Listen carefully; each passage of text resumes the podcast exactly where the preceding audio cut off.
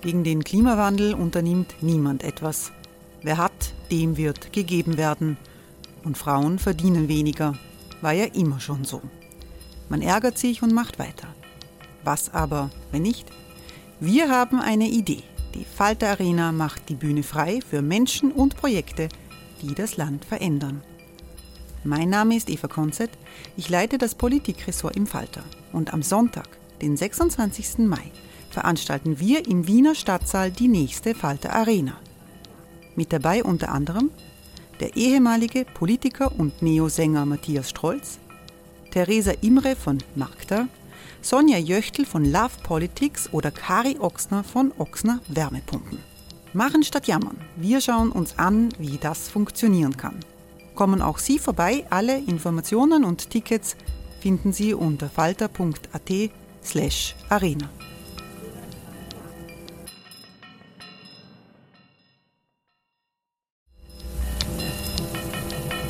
Falter-Podcasts werden durch Werbung unterstützt.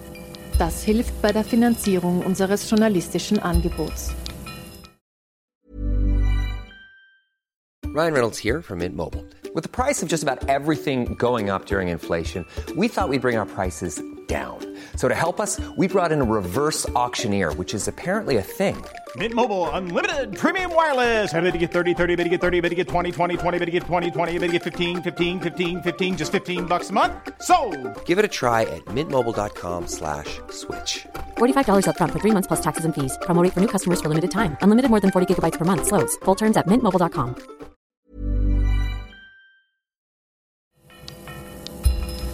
Falter Radio, der Podcast mit Raimund Löw.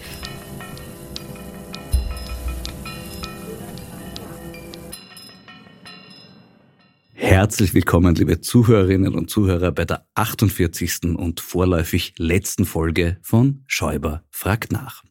Über zu wenig Stoff konnte ich mich bei dieser vierten Staffel meines Podcasts wahrlich nicht beklagen.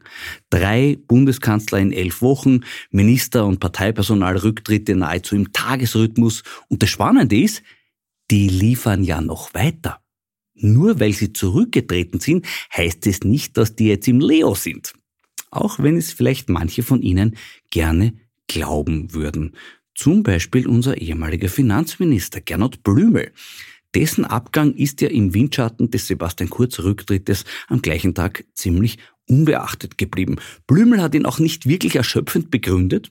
Vielleicht hatte das ja auch zumindest indirekt zu tun mit der Ablehnung seiner Klage vor dem Oberlandesgericht Wien gegen einen Pensionisten. Dazu kurz die Vorgeschichte. Wer Gernot Blümel im Netz als du korruptes AL bezeichnet, wird jetzt von uns geklagt. hat ÖVP-Anwalt Werner Suppern vor ein paar Monaten im Interview mit dem Falter verkündet und dabei offen gelassen, ob die AL-Interpretationen Aluminium, antiliberaler oder altlinker mit gemeint sind.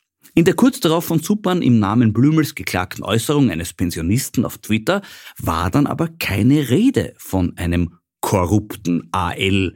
Stattdessen wurde Blümel und seine Partei als vergesslich oder korrupt bezeichnet. Gerade im Fall von Gernot Blümel kann die Beantwortung der Alternativfrage vergesslich oder korrupt eigentlich als Argument gegen Korruptionsvorwürfe dienen. Denn was immer man sonst von Blümels Fähigkeiten halten mag, in einem Punkt wirkt er unübertrefflich. Er ist ein Gigant der Vergesslichkeit. Um das ganze Ausmaß dieser Spezialbegabung zu erfassen, gilt es zunächst, seine diesbezüglich beeindruckenden Auftritte vor dem Parlamentarischen Untersuchungsausschuss zu würdigen. Egal ob bei Fragen nach seinem Laptop oder nach Vertretern der Novomatik, die im Connex mit Spenden Wünsche vorgebracht und mit Blümel persönliche Kontakte hatten, an die er sich einfach nicht mehr erinnern kann, Blümels Gründlichkeit beim Vergessen ist atemberaubend. Seine absolute Höchstleistung gelang ihm im Zusammenhang mit seiner Tätigkeit für den von Michael Spindelegger zur finanziellen Unterstützung von ÖVP-Wahlkämpfen gegründeten Heimatverein Pro Patria. Am 29.03.2006 wurde Blümel von der Pro Patria Generalversammlung zum Schriftführer gewählt und am 9.4.2008, am 15.4.2009, am 7.4.2010 und am 24.3.2011 in dieser Funktion bestätigt. Am 26.02.2013 wurde er sogar zum Kassier ernannt. Am 18.03.2014 und am 19.03.2015 wieder bestellt, bevor er am 4.04.2016 sein Amt zurücklegte. Neun Termine. Und alle hat der Tu es für mich Ex-Minister vergessen. Blümel betonte lediglich in den Anfangszeiten von Pro Patria 2004 als Student und vor seiner beruflichen Tätigkeit dort ehrenamtlich engagiert gewesen zu sein. Schreibt der Kurier. Und Blümel ergänzt, jedwede spätere Aktivität kann ausgeschlossen werden. Am 25.06.2020 erklärte dazu unter Wahrheitspflicht vor dem Urausschuss, Genau kann ich mich daran nicht mehr erinnern. Das ist über 15 Jahre her. In Wahrheit war es fünf Jahre her. Aber die sich hier offenbarende radikal subjektive Zeitwahrnehmung ist wohl Voraussetzung für diese weltrekordverdächtige Vergessensleistung, mit der Blümel sich den Titel AL im Sinne von Amnesie-Legende verdient hat. In einem Presseinterview meinte Blümel, ich werde alles noch einmal so machen. Denkbar, dass er eine Wiederholung seines bisherigen Lebens gar nicht als solche erkennen würde. Da muss ich aber auch gestehen, ein bisschen bin ich ihm das auch neidig. Diese Fähigkeit, Erlebnisse gezielt zu vergessen. Sebastian Kurz kann das angeblich auch. Darauf hat zumindest der ehemalige ÖVP-Fraktionsführer Wolfgang Gerstl mit seinem Zwischenruf im U-Ausschuss hingewiesen. Sebastian Kurz will davon nichts wissen, das heißt doch, er weiß nichts davon. Das würde ich manchmal auch gern können. Zum Beispiel, nachdem ich unlängst einen Ausschnitt von Der Wegscheider auf Servus TV gesehen habe. Eine Sendung, die ganz in der bekannten Ausrichtung von Servus TV agiert, indem sie das Neue mit dem Traditionellen verbindet. In dem Fall die neuesten Corona-Fake News mit guten alten 9-11 Weltverschwörungstheorien. In der Vorwoche wurde bei der Medienbehörde Com Austria eine Beschwerde gegen Servus TV eingebracht, wegen Verstößen gegen das audiovisuelle Mediendienstgesetz. Diese Beschwerde räumt aber auch mit einem weit verbreiteten Vorurteil auf. Das Klischee vom Multimilliardär, der sich einen Fernsehsender als kostspieliges Hobby leistet, hat ausgedient.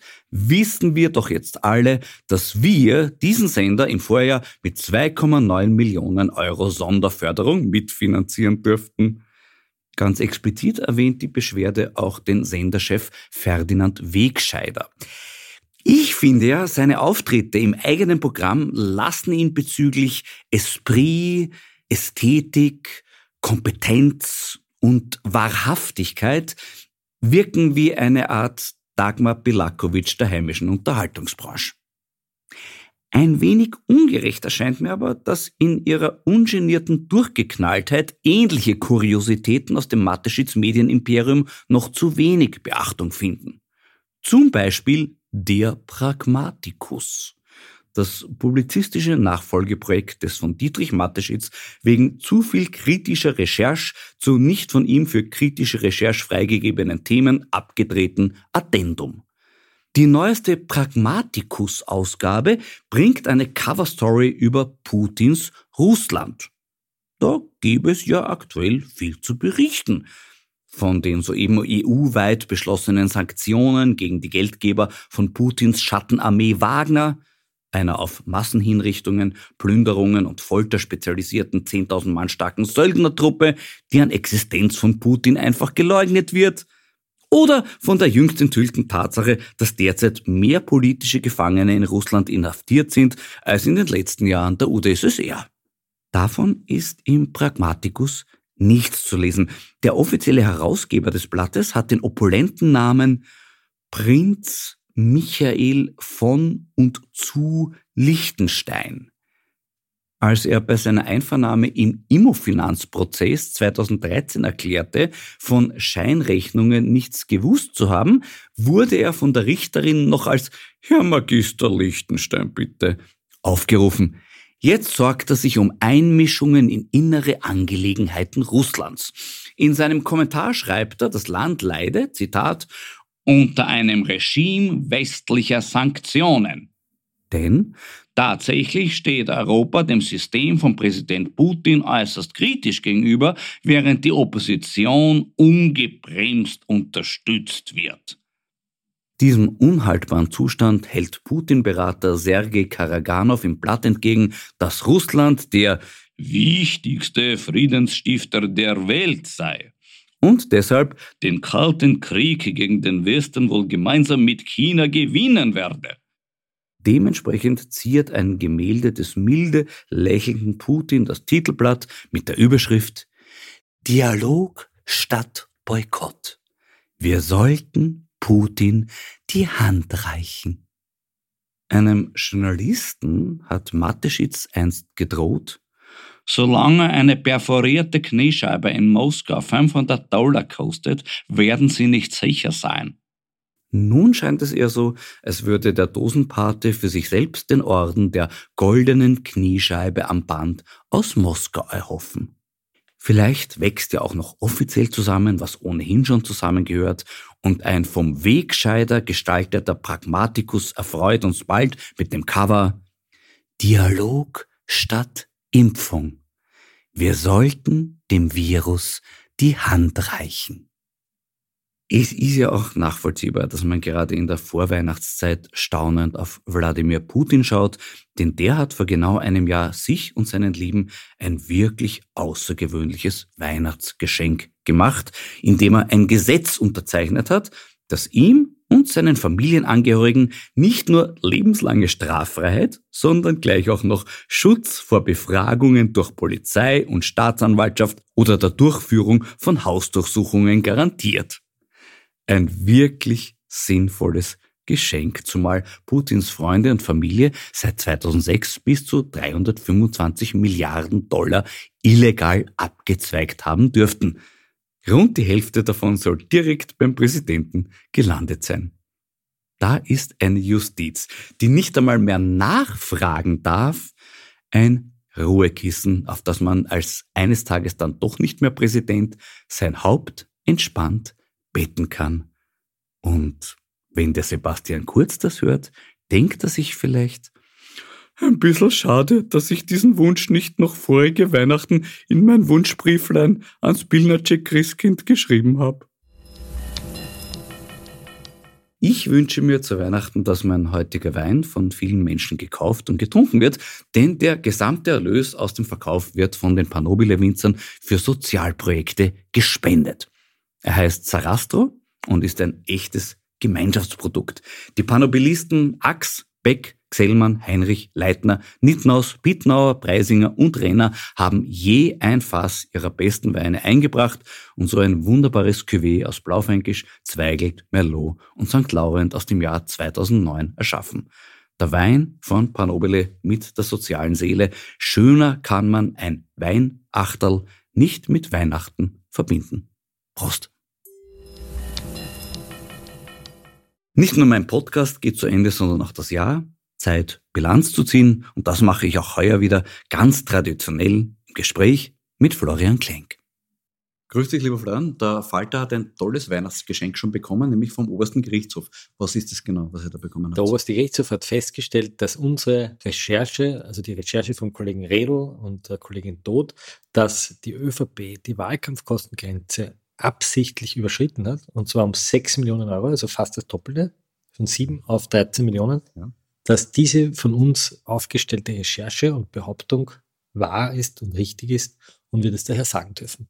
Toll. Und sie haben auch die Öffentlichkeit versucht, über diesen Umstand zu täuschen. Das dürfen wir auch sagen.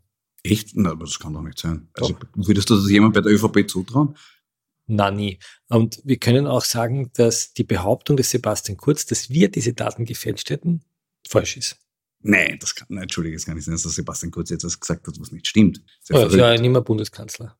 Okay. Also kann ich mir beim besten Willen vorstellen. Vielleicht kurz zur Illustration, diese Wahlkampfkostenüberschreitung. Ich mir das damals ausgerechnet, es hat ja drei Parteien betroffen, ÖVP, SPÖ und FPÖ.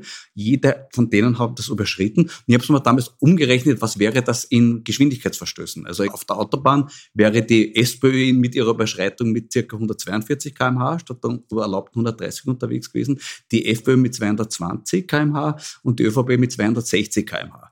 Also die waren wirklich gut. Sie haben auch 800.000 Euro Strafe dafür bezahlt und äh, den Bundeskanzlerposten gekriegt. Das fasziniert mich besonders. Sie haben eine Strafe dafür bekommen, die Sie aber bezahlt haben aus den Parteifördergeldern, die Sie bekommen haben. Genau. Das heißt, um das zu illustrieren, das ist wie wenn ein Radfahrer ist erwischt worden beim Dopingtest und man sagt nachher, okay, äh, du kriegst eine Geldstrafe, musst du bezahlen, du kannst sie aber bezahlen mit dem Preisgeld von dem Rennen, das du gedopt gewonnen hast. Na, no Ärger, du kannst es von der Steuer abziehen. Auch noch. Weil natürlich die Fördergelder öffentliche Gelder sind und letztlich ist es natürlich mit Steuergeld bezahlt worden, das die Partei kriegt. Großartig. Also der Radfahrer hat, du kannst sagen, du kriegst eine Strafe fürs Doping und das kannst dann am Schluss von der Steuer, von der Sportförderung abziehen. Fantastisch. Fantastisch. Das, das, das ist, ist schon gut, toll. Ja. Ist schon toll. Und du wirst dann noch, wenn du das machst, weil die damalige Generalsekretärin war ja eine Frau Köstinger, wirst auch noch Landwirtschaftsministerin, dritte Nationalratspräsidentin und gehst ins Europäische Parlament. Ja, entschuldige, aber die Köstinger ist deshalb Ministerin, weil sie so kompetent ist, Florian. Das stimmt. Also das stimmt. Nicht, nicht so. Kehren wir zurück zur, zur Wurzel aller Freude, die wir haben, das Handy vom Thomas Schmidt. Vor einem Jahr sind wir gesessen und haben gemutmaßt, es wird noch mehr Spaß machen als das Handy vom Strache. Äh, das hat sich, glaube ich, heuer bewahrheitet. Auf was dürfen wir denn noch hoffen? Naja, es war ja, wir müssen das jetzt einmal die Fakten klar machen, es war nicht das Handy, weil das Handy hat er ja gelöscht. Mhm. Und da war er auch stolz drauf. Das hat er auch erzählt und hat gesagt, dass er das Handy neu aufgesetzt hat und gelöscht hat. Es war seine Time Capsule. Diese kleine fiese Festplatte, die so in die Vergangenheit zurückfahren kann für die Apple-Nutzer, die wissen das. Und die hat man gefunden, die wollte er eigentlich zuerst hat er gesagt, na, die braucht es gar nicht mitnehmen und dann war es. Blöd auch. Vielleicht hätte er es zum Weihnachtsstrommarkt uns gespendet oder genau. so. Dann Na, was dürfen wir als, als nächstes freuen, Florian? Kannst naja, ich glaube, das Lustige wird jetzt, also gestern äh, hat es äh, Freitag, also gestern Donnerstag, gab es ja eine Pressekonferenz der Finanzprokuratur, wo man doch recht deutlich gesehen hat, dass die Studien, die das Finanzministerium in Auftrag gegeben hat, zum Teil am Gesetz vorbei und an der Ausschreibung vorbei vergeben wurde von einem gewissen Herrn Pascali. Die älteren Falterleser kennen ihn noch aus der Affäre Karl-Heinz Krasser, der Verein der Freunde der New Economy. Die Homepage. Die Homepage-Affäre hat damals die Industriellenvereinigung 200.000 Euro dem damaligen Finanzminister Krasser überlassen, damit er sich eine wunderschöne Homepage baut. Im Hintergrund gewerkelt hat ein gewisser Herr Pascali und der war der Kommunikationschef im Finanzministerium und sein Generalsekretär, also sein oberster Beamter, das war der Herr Schmidt.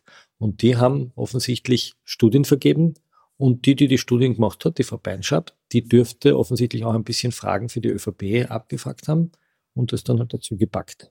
Ja, ich finde es schön, dass du ihn Pascali, ich habe immer gedacht, er ist Pasquali eher, das, Pasquali. weil er so ein bisschen eine Qual auch immer war für all, all den gekannt habe. Nein, es war auch darüber hinaus, war ja der Bezirksrat auch. Ne? Das ist ja ganz was Tolles. Der Herr Pascali hat gewechselt, der war zuerst bei der FPÖ und ist dann rübergegangen zur ÖVP mit dem Argument, warum soll ich beim Schmidl bleiben, wenn ich zum Schmidt gehen kann. Genau, aber das war ja auch beim Schmidt so, der war ja auch Sprecher von Nein, war dann beim Schmidt, ne? beim ja, genau. Thomas Schmidt eben. Beim Thomas Schmidt. Ja? Und der war ja auch der Sprecher von Grasser eine Zeit lang. Ehrlich. Also das hängt alles zusammen. Das ist auch der Grund, warum man eigentlich mit relativ wenig Kollegen hier im Falter auskommen, weil man ja nur ein paar Leute kennen muss und da kommst 20 Jahre durch. Ganz genau, ganz genau. Ich würde in der heutigen Bilanz ganz gerne ein bisschen würdigen die zahllosen Nebelgranaten, die es heute gibt. Ja, Fog News. Ich habe ein Wort dafür erfunden. Fog, Fog News. Nicht False News und auch nicht. Fake News, sondern Fog News. Auf was nicht Kärnten mit so Fog News, da glauben sie, es ist ein Schweinderl. Die sagen das ganz gerne so. Aber Fog News sind ist ja auch Schweinderl. Das sind ja auch Schweinderl. Ja, Schweinderl, das ist eine. Silvester Schweinderl, das eine oder andere ist dabei vielleicht. Ja, ich möchte so ein bisschen Revue passieren lassen, die schönsten Nebelgranaten des Jahres. Es hatte schon begonnen, dieses Storytelling von wegen, die Empörung bei den Chats liegt ja nur an den Schimpfwörtern. Ne? Da hat der ÖVP gesagt, nein, die Leute sind nur deshalb empört, weil Sebastian Kurz Kraftausdrücke verwendet hat. Das habe ich sehr gutes Argument gefunden. So, wie man sagt, Empörung über einen Bankraub ist nur deshalb, weil die mutmaßlichen Bankräuber so schiere Masken aufkamen. Ja, oder man empört sich über Ibiza nur, weil das Level vom Stache so schier war. Ganz genau. Sagt das Leiberl. Also wegen dem Leiberl müsste eigentlich wirklich gehen. Genau, war, war, war ein bisschen. Also das war die erste Nebelgranate, dann war die nächste Nebelgranate, das geheißen hat, ja, aber Moment, es kann ja nur um das Strafrechtliche gehen. Alles andere ist ja uninteressant. Ne? Was ja zum Beispiel bei der Geschichte mit der verhinderten Kinderbetreuungssache, äh, wo der Kurz die Intrige gemacht hat gegen seinen eigenen Parteigenossen. Und sagt er, der hetzt ein Bundesland auch. Ganz genau. Da ging es ja eigentlich um eine moralische Frage. Nicht? Weil ein Politiker, der sowas macht, hat sich ja eher charakterlich disqualifiziert. Und dann kam das nächste, der hat die Frau Edstadler. Frau Edstadler ist ausgeritten und hat ein ganz tolles Argument gebracht. Sie hat gesagt, das wahre Problem bei den Chats liegt nicht an ihrem Inhalt oder dass sie gelöscht worden sind, sondern ihre Wiederherstellung durch die Korruptionsstaatsanwaltschaft. Die ist das wahre Problem, weil die sei nicht legal gewesen, weil bei den wiederhergestellten Nachrichten ja auch welche dabei waren, die für den Strafakt nicht relevant sind. Das ist ein super Argument. Das ist eigentlich so, wie wenn du sagst, eine Kontoöffnung bei einem Bankräuber ist nicht legal, kann man nicht machen, weil möglicherweise findet man dort auch Geld, das nicht aus dem Bankraubb stammt. Sondern aus einer Bestechung. zum Beispiel auch. Oder, oder vielleicht sonst noch hat ihm wer was gespendet oder Na, so. Das nächste Argument war dann natürlich von den Strafrechtsprofessoren, dass das alles nicht strafbar ist, weil es nämlich einer Usance entspricht und weil es so eine Konvention ist, also ein sozial adäquates Verhalten ist, dass man ein Medium schmiert als Politiker. Genau. Das hat der Herr Dr. Lewisch. Dr. Lewisch, Dr. Dr. Lewisch, ähm, Professor Dr. Lewisch, Dr. Dr. Fand ich eigentlich sehr mutig von Sebastian, dass er den äh, gewählt hat für dieses Gutachten, weil, das sollten wir dazu sagen, der Dr. Lewisch hat ja schon für andere Politiker Gutachten geschrieben, dass die unschuldig sind. ne? Ja, Ernst Strasser zum Beispiel. Genau. Das ist ein ehemaliger Innenminister und EU-Abgeordneter, der ein paar Jahre ins Gefängnis gehen musste. Ja. Oder Karl-Heinz Grasser. Karl-Heinz Grasser, das ist ein ehemaliger Finanzminister, der vielleicht ins Gefängnis gehen muss. Der hat acht Jahre bekommen, nicht rechtskräftig. Aber das ist, das finde ich arg. Also die Serie, zuerst der Strasser, der ist zu drei Jahren Haft verurteilt worden, der Grasser jetzt noch nicht rechtskräftig mal zu acht. Wenn sich das fortsetzt, so Fünfersprünge hieße das ja für Sebastian Kurz 13 Jahre. Das glaube ich, so wie 13 oder? Millionen in der Wahlkampfkostenüberschreitung. Ja, ja, die 13 Stühle oder so, das bringt Unglück alles. Aber sehr schön fand ich die Argumentationen. Es gab ja noch einen Professor, den Professor aus Salzburg, der hat gesagt, ähm, als, es gibt ja drei Vorwürfe gegen den Sebastian Kurz. Einer ist, dass er falsch ausgesagt hat, einer ist, dass er eine Untreue begangen hat und das dritte ist, dass er eine Bestechung, äh, bei der Bestechung beigetragen hat. Und der Professor Salzburg hat gesagt, er kann gar nicht falsch ausgesagt haben, weil er ja weiß, dass die falsche Zeugenaussage strafbar ist und in diesem Wissen auch wüsste, dass er dann bestraft würde und daher kann er es gar nicht wollen, dass er falsch aussagt. Hey, I'm Ryan Reynolds. At Mint Mobile, we like to do the opposite of what Big Wireless does. They charge you a lot, we charge you a little. So naturally, when they announced they'd be raising their prices due to inflation, we decided to deflate our prices due to not hating you. That's right. We're cutting the price of Mint Unlimited from $30 a month to just $15 a month. Give it a try at mintmobile.com slash switch. $45 upfront for three months plus taxes and fees. Promo for new customers for limited time. Unlimited more than 40 gigabytes per month. Slows. Full terms at mintmobile.com. stimmt voll, vollkommen richtig. Das finde ich überzeugend. Also die subjektive Tatseite. Ab, ab, absolut richtig, absolut richtig. Kann man bei der nächsten Verkehrskontrolle durchaus sagen, kann man sagen, äh, Herr Polizist, ich kann gar nicht so schnell gewesen sein, weil ich ja wusste, dass zu schnell fahren ein Delikt ist und deshalb eine Strafe nach sich ziehen würde. Genau. Ja, das und er war- sagt vor weiter. Ja, ganz genau, ganz genau. Ein bisschen untergegangen ist für mich der Dr. Vetter, auch ein Anwalt aus ÖVP umgekehrt. Georg, Georg Vetter, nicht Johannes Vetter. Es gibt einen Johannes Vetter, der war bei den Liberalen, aber das ist Georg Vetter. Der war Team Stroner, Tim Stronach ist dann zur ÖVP gewechselt. ist Rechtsanwalt Ja, war immer großer Eurofighter-Fan, hat die immer sehr ja, verteidigt. und hat ein Hintergrundgespräch organisiert Mhm. und hat dort erklärt, dass die WKStA zu viel in den Akt hineinschreibt und zu viel begründet. Ja. Also Ja. man würde ja normalerweise meinen, wenn ein Staatsanwalt einem Beschuldigten viel erzählt darüber, welchen Verdacht man hat, ist das besonders fair, weil ja dann der Beschuldigte erfährt, was gegen ihn vorliegt. Aber Georg Fett hat gemeint, die Staatsanwaltschaft schreibt zu viel in den Akt hinein und gefährdet dadurch das faire Verfahren. Und neben Georg Vetter saß ein Mann, der genickt hat und das juristisch erklärt hat und der aber zu den Journalisten, die dort gesessen sind, gesagt haben, bitte schreibt's nicht meinen Namen. Und das war der ehemalige OGH-Präsident Eckhard Ratz. Mhm. Professor der Uni. Finde ich auch interessant. Reste von Schamgefühl vielleicht noch bei sowas. Ne? Vielleicht, Ja. Denkt, ja. Aber da, ich glaube, zu wissen, warum die Staatsanwaltschaft das gemacht hat, die haben das absichtlich gemacht. Die haben deshalb Informationen reingeschrieben, damit diese Hausdurchsuchung auch genehmigt wird. was perfid ist. Das ist wirklich Das ist perfid, weil Mhm. man eigentlich immer davon ausgehen konnte, dass eine Hausdurchsuchung nicht genehmigt wird, aber verraten wird. ne? Ja. Und er hat auch gefordert, man hätte das überhaupt nicht in die Öffentlichkeit bringen sollen. Er hat gesagt, das Verfahren sorgte für eine schlagkräftige Beeinflussung der Öffentlichkeit durch die Bekanntgabe von Ermittlungen. Wenn die das geheim gemacht hätten, wenn die zum Beispiel geheim ins Bundeskanzleramt marschiert wären oder geheim in die ÖVP-Parteizentrale, das wäre doch dort niemandem aufgefallen, oder? Ja, genau. Also, So wie bei der Schredder-Affäre. Da ist man gar nicht hingegangen. natürlich. Damals, der Beamte Nico R. hat äh, gesagt, er schaut erst gar nicht nach, ob irgendwelche Hinweise sind, warum damals Festplatten geschreddert Ja. wurden, weil er nämlich eh schon beobachtet wurde vorher und davon ausgeht, dass die Beweise vernichtet sind. Wahnsinn. Das Ja. ist die sogenannte Gabi-Schwarz-Doktrin. Es ist nichts mehr da. Genau. Also wenn du gegen die ÖVP ermittelst, gehst du mal grundsätzlich davon aus, dass nichts mehr da ist. Das hat sie ja gesagt, Ja. kurz bevor diese Hausdurchsuchung stattgefunden hat. Fand ich toll. Das hat mich erinnert an, wenn jemand anruft bei der Polizei, ein Cannabiszüchter und sagt, alles abgeerntet. Genau. Ne? Dann sagt die Polizei auch, ach so, na, dann kommen wir nicht wieder. Genau. Und Gabi Schwarz hat auch gesagt, es ist nichts mehr da, ihr braucht gar nicht kommen. Sie sind aber trotzdem gekommen und waren bei der Frau Beinschab und waren bei der Frau Kammersin, Ja, die das gar nicht erwartet hat, dass die Polizei kommt und Ja. haben dort alle möglichen Sachen mitgenommen. Und die Frau Beinschab hat dann kurz darauf offensichtlich oder kurz vor der Hausdurchsuchung versucht, sehr viele Dinge Ja. zu löschen. Da ist mir dahinter gekommen, dann hat man sie ins Gefängnis genommen oder festgenommen in der Polizeikaserne. Und dann hat sie gesagt, ich möchte Kronzeugin sein. Und Kronzeugin kannst du aber nur dann sein, wenn du der Behörde etwas verrätst, was sie noch nicht weiß. Interessant. Das heißt, das Jahr 2022 wird wahrscheinlich davon geprägt sein, dass wir Dinge erfahren, die wir noch nicht wissen. Und wenn wir jetzt das, was die Frau Beinschaft möglicherweise gesagt haben könnte, verknüpfen mit dem, was gestern die Revision im Finanzministerium offengelegt hat, nämlich, dass diese ganzen Studien am Gesetz vorbei, ohne Ausschreibung, ohne Vergleich, einfach nur vergeben wurden, dann könnte sein, dass es spannend wird. Möglicherweise aber wird das alles nicht gelten, weil der Herr Vetter hat darauf aufmerksam gemacht, der hat gesagt, was da bisher passiert ist, was die Korruptionsstaatsanwaltschaft gemacht hat, das ist ein Inquisitionsprozess. Mhm. Wir wissen, das ist, deutet auf Folter hin, möglicherweise wurde Frau Beinschab gefoltert. Äh, Vielleicht hat sie die Chats von Thomas Schmidt alle lesen müssen. Psychische Grausamkeit. Ne? Den Herrn äh, Lewisch hast du schon erwähnt, fand Ja. ich sehr das sozial adäquate Verhalten. Genau. Das Inseratenkorruption quasi, das ist kein wirkliches Delikt. Das ist eine Art milieubedingte Unmutsäußerung. Und Sowas. Das muss man irgendwie hinnehmen. Das passiert einfach und das Steuergeld dafür fließt, das ist sozial adäquat. Er hat doch auch gesagt, dass nur das Finanzministerium darüber zu entscheiden hat, ob die Inserate rechtmäßig Genau. waren. Das ist also so, wie wenn der Aussteller einer Scheinrechnung sagt, der Einzige, der bestimmen kann, ob das eine Scheinrechnung ist oder nicht, bin ich. Ja, Ich oder ausgestellt. bei der Verkehrskontrolle der Einzige, der darüber entscheidet, ob man zu schnell gefahren ist oder nicht, der Lenker ist. Na, ganz und der genau. sagt, Herr Inspektor, ich bin nicht zu Ja, schnell gefahren. Völlig Ich habe richtig. das. Auto unter Kontrolle Ja. gehabt, das war auch nicht gefährlich und er sagt, Ja. das ist in Ordnung, fahren Sie weiter. Nein, ich bin, sozial adäquates Verhalten ist für mich das Schlagwort des Jahres. Ich bin ja gespannt, als nächstes vielleicht das Thema sozial adäquates Konsumverhalten in Martin-Ho-Lokalen.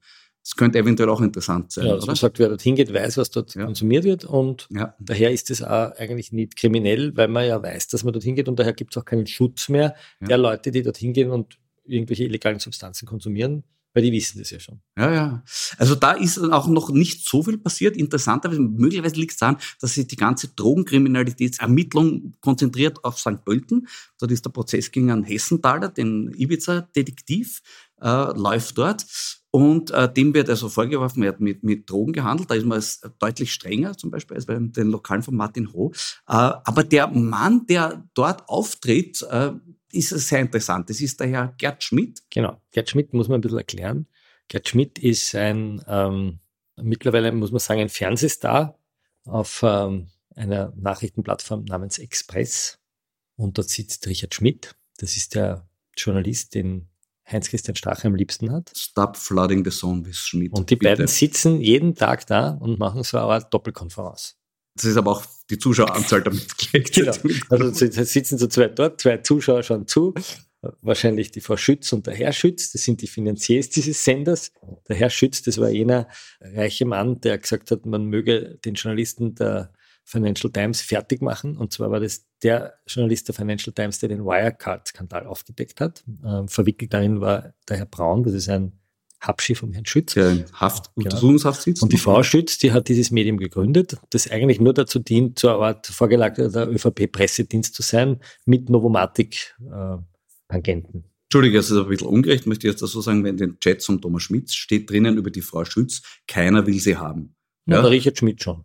Eben, es hat sich wer gefunden. Ja. Also, das ist auch ein sozialer Genau. Aspekt. Und in diesem Resozialisierungsprojekt für Richard Schmidt und Frau Schütz und Herrn Schütz ist eben auch der Gerd Schmidt immer wieder ein gern gesehener Gast, der dort als Investigativjournalist vorgestellt wird. Für mich ist er auch eindeutig der Investigativjournalist des Jahres, weil Ja. in seiner Person so viele Skandale aufgedeckt Ja. werden wie sonst nie. Und der Herr Gerd Schmidt, der betreibt eine Plattform im Internet und ist aber in Wirklichkeit ein Novomatic-Lobbyist gewesen oder vielleicht noch immer. Und dieser Herr Schmidt hat ausgesagt, dass er den zwei Hauptbelastungszeugen im Fall des Julian Hessenthaler, das ist der Mann, der das Ibiza-Video gemacht hat und der wegen Drogenhandel jetzt ein Verfahren hat, dass er den Hauptbelastungszeugen Zehntausende Euro, 50.000 Euro bezahlt hat und Anwälte. Mhm. Diese Zeugen haben ihre Aussagen immer wieder geändert und haben am Schluss den Herrn Hessenthaler belastet. Und der Verdacht, der im Raum steht in St. Pölten, besteht darin, dass möglicherweise über den Herrn Schmidt Zeugen beeinflusst sind, damit der Herr Hessenthaler Monate, jahrelang im Gefängnis sitzt. Ja. Schau, das ist mein Weihnachtsgeschenk an dich heute, habe ich dir mitgebracht, lieber Freund. Da gibt es ein Dossier von einer Anwältin, die zusammengeschrieben hat, in wie vielen Fällen das beim Herrn Schmidt schon vorgekommen sein soll, wie viele Zeugen bisher schon ausgesagt haben, dass sie von Herrn Schmidt Geld und diverse andere Leistungen bekommen haben, wenn ich dir das überreichen darf. Es ist sehr schön, man liest viele bekannte Namen und offensichtlich ist der Herr Schmidt sehr, sehr freigebig. Und ich muss auch an dieser Stelle sagen, ich habe in meinem Podcast auch aufgedeckt, dass er mit seinen Recherchen auch uns schon sehr nahe gekommen ist. Ja. Er hat nämlich aufgedeckt, äh, dass wir für unsere Leistungen, wenn wir auf der Bühne stehen, dass wir Geld dafür bekommen. Genau. Und das ist natürlich ein Wahnsinn. Und es, ja, wir- also wir haben sofort gestanden. Er hat auch die Frage gestellt, wo die Spur des Geldes hinführt. Das ist genau der Punkt. Wer bezahlt dieses Geld? Das müsste man wirklich prüfen.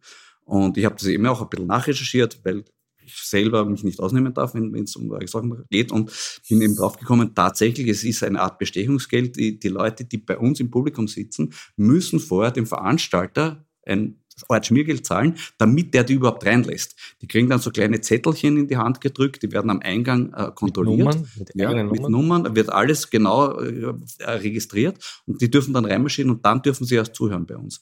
Und jetzt wäre es natürlich die Frage, um die Spur des Geldes weiter zu folgen, müssten wir wissen, woher die das Geld haben. Ne?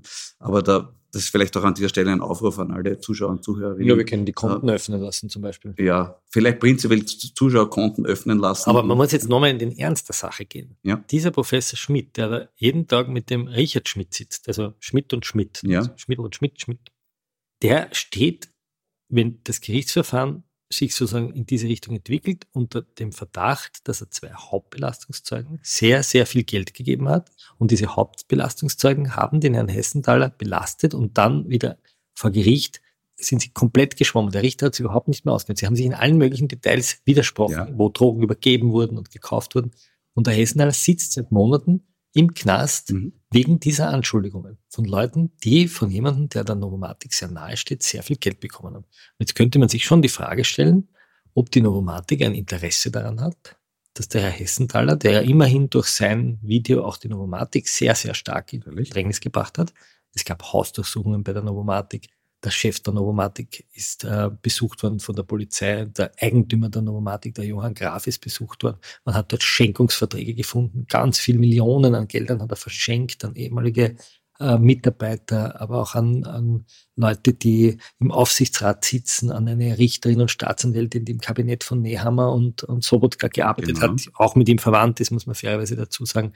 Ähm, Schenkungen an Leute, die verheiratet sind mit dem Chef der Glücksspielautomatenkommission. Du bist Also, Familie. ne? Du bist Familie. Mhm. Und diese Ermittlungen, also no Novomatic ist durch das Ibiza-Video extrem in Bedrängnis geraten. Und ich stelle mir schon die Frage, warum der Herr Schmidt zwei Zeugen, die den Hessenthaler belasten, so viel Geld gibt. Das sollte er eigentlich einmal öffentlich in seiner wunderschönen Sendung vor den zwei Zuschauern, die er hat, vielleicht erklären. Du hast natürlich vollkommen recht. Ja, man muss es trotzdem ernst nehmen, obwohl es dieser Herr Schmidt ist. Aber ich tue mir halt so schwer. Ich tue mir wirklich schwer. Es ist zum Beispiel eine meiner Lieblingspointen des Jahres, ist natürlich auch in diesem Prozess wieder passiert. Er hat sich, hat sich herausgestellt, an wen der Herr Schmidt seine Anzeige geschickt hat zum Thema Hessenthaler, nämlich natürlich wieder an unseren Lieblingspolizisten Nico R. Nico R., muss man sagen, war der Polizist, der dem Heinz-Christian Strache am 18. Mai, also einen Tag nach Ibiza, ein SMS geschickt hat mit den Worten, lieber HC, wann kommt ein Rücktritt vom Rücktritt?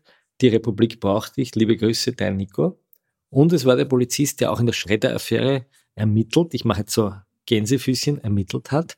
Äh, was hat er getan? Er hat das Handy vom Schredderer in die Hand genommen, hat einmal eingeschaut, hat es wieder zurückgegeben, also er hat es nicht auslesen lassen und er ist dann eben nicht mehr in die ÖVP zurückgegangen, weil er gesagt hat, dort hat mich schon der Chefberater von Sebastian Kurz, der Stefan Steiner, gesehen und daher gehe ich dort erst gar nicht rein, um irgendwelche Dokumente zu beschlagnahmen, weil die sind ja dann schon weg, Gabi Schwarzdruck gesehen. Das sind immer die Und er ist Gemeinderat der ÖVP, Gemeinderatskandidat der Er hat ÖVP, Kandidat, ja, Marienzersdorf, genau. Ja. Aber es kommen immer die gleichen wieder vor. Da glaubt man dann, Jahresende, man ist in einer Zeitschleife. Ja, wir sind ja auch in einer Zeitschleife. Es sind ja nur ganz wenige Figuren, die immer wieder auftauchen. Also bleiben wir beim Express. Einer der Kolumnisten dort war der ehemalige Pressesprecher der Novomatic und vorher war der Pressesprecher vom Senatspräsidenten Sobotka und schreibt jetzt eine Kolumne dort zum Beispiel. Nur so eine Kleinigkeit. They always come back. Ist das irgendwie die Bilanz dieses Jahres? Ich meine, allein die Tatsache, dass jemand wie der Pasquale wieder auftaucht oder dass jetzt der Herr Einäther, auch das ist so fantastisch. Das ist zum Beispiel ein Punkt, Freund, den möchte ich dir zum Denken geben. Das Ja. ist nämlich möglicherweise ein, auch eine Kritik an und die Rechtsschutzbeauftragte, die Frau Eicher, die dieses gut geschrieben hat, die Beschwerde über die Muss man erklären, die Eicher ist die, die Rechtsschutzbeauftragte und die soll eigentlich Ja. dafür sorgen, dass Menschen in ihren Rechten geschützt werden, wenn es zum Beispiel Telefonüberwachungen gibt. Mhm. Mhm. Und jetzt gab es eine Telefonüberwachung beim Wolfgang Fellner, war zumindest geplant, und zwar nicht eine Überwachung des Gesprächs, sondern eine Standortbeilung. Warum? Die Staatsanwaltschaft wollte um 6 Uhr in der Früh die Hausdurchsuchungen zeitgleich an allen Orten durchführen, damit sich die nicht gegenseitig warnen. Weil wenn der sagt, waren die bei dir auch schon oder so, dann könnten sie ja Beweise vernichten. Und um das zu machen, werden die Standorte gepeilt, also vom Herrn Fleischmann und von Herrn Frischmann und von der Frau Beinschab und so, wird geschaut, wo sind die gerade und dann wird dort hingefahren und dann werden die sozusagen angehalten. Und die WKStA wollte das auch beim Herrn Fellner machen und ist aber darauf gekommen, dass das gar nicht geht ohne Rechtsschutzbeauftragte, weil der ja Journalist ist und das ein Journalistenhandy ist. Und daher haben sie es auch nicht gemacht. Und aus dem hat die Frau äh, Eicher, so heißt sie, eine, einen seitenweisen Protestbrief geschrieben und hat gesagt, die WKStA überschreitet rote Linien und sie würde die Pressefreiheit gefährden und sie würde also das Recht nicht achten.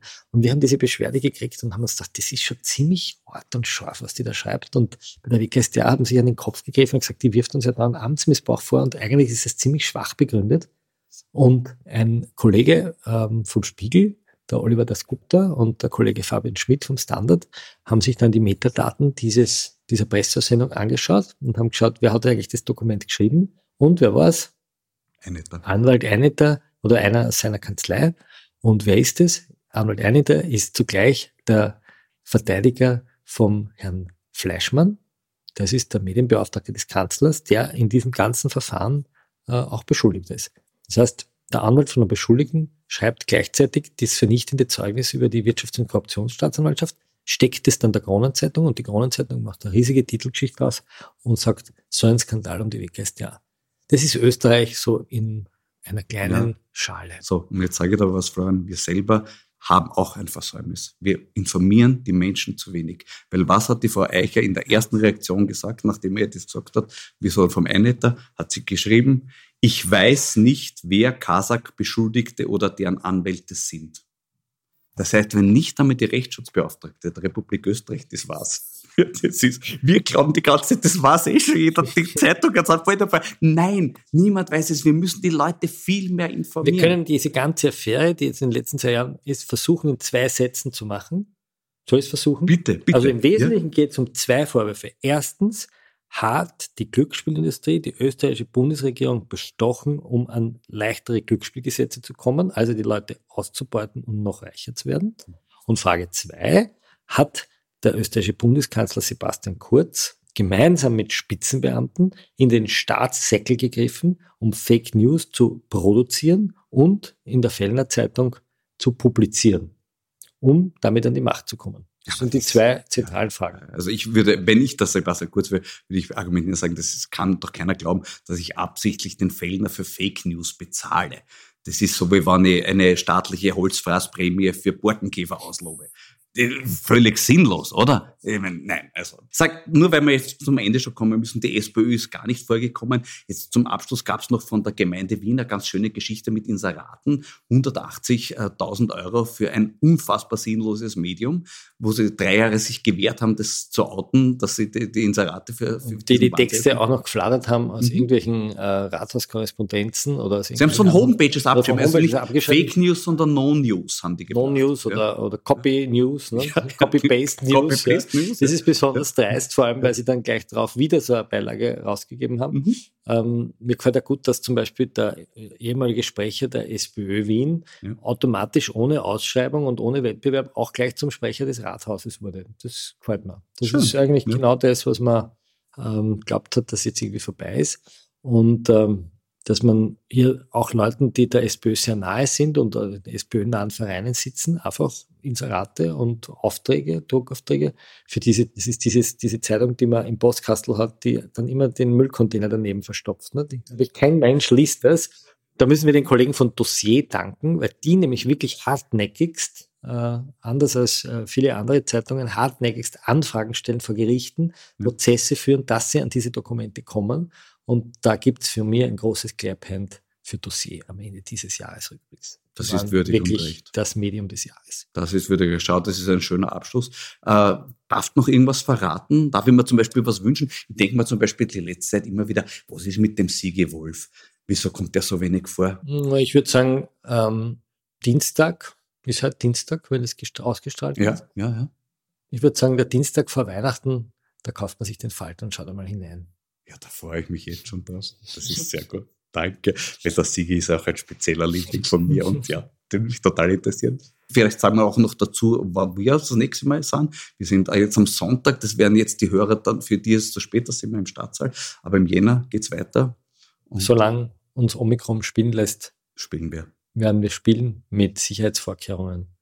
Und seien Sie aber wirklich gewiss, dass wir Ihre Eintrittsgelder überprüfen ja. mit Kontenöffnungen, mit Standortbeilungen, Hausdurchsuchungen und richterlichen Befehlen. Und das geht dann direkt an den Gerd Schmidt. Für die Sendung Orient Express. Ganz genau. Der wird das dann der Novomatic weiter. In diesem Sinne, frohe Weihnachten. Das war die 48. und vorerst letzte Folge von Schäuber fragt nach. Ich danke Ihnen fürs Zuhören und die vielen erfreulichen Reaktionen, die ich auf diesen Podcast bekommen habe. Ich schätze, so ungefähr Ende Februar wird er wieder weitergehen.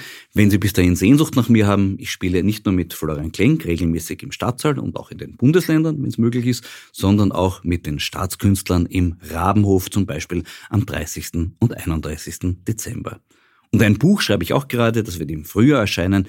Den Titel kann ich Ihnen jetzt schon verraten. Er lautet nach einem meiner Lieblingsnachrichten von Thomas Schmidt. Wenn das in die Hose geht, sind wir hin. Jetzt wünsche ich Ihnen frohe Weihnachten und ein gutes neues Jahr und freue mich auf ein Wiederhören. Bis dahin gilt, bleiben Sie aufmerksam. Ihr Florian Schäuber.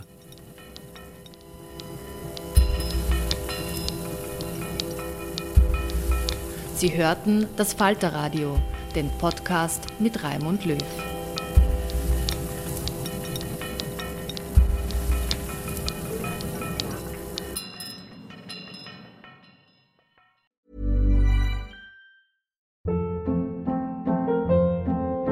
Hold up. What was that? Boring. No flavor. That was as bad as those leftovers you ate all week. Kiki Palmer here, and it's time to say hello to something fresh and guilt-free. Hello Fresh. Jazz up dinner with pecan-crusted chicken or garlic butter shrimp scampi. Now that's music to my mouth. Hello Fresh. Let's get this dinner party started. Discover all the delicious possibilities at hellofresh.com.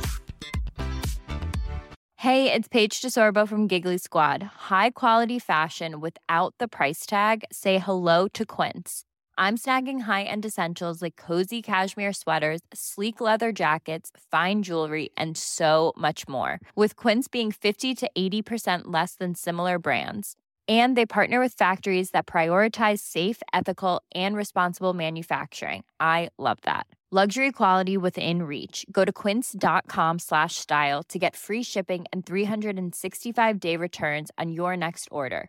Quince.com slash style.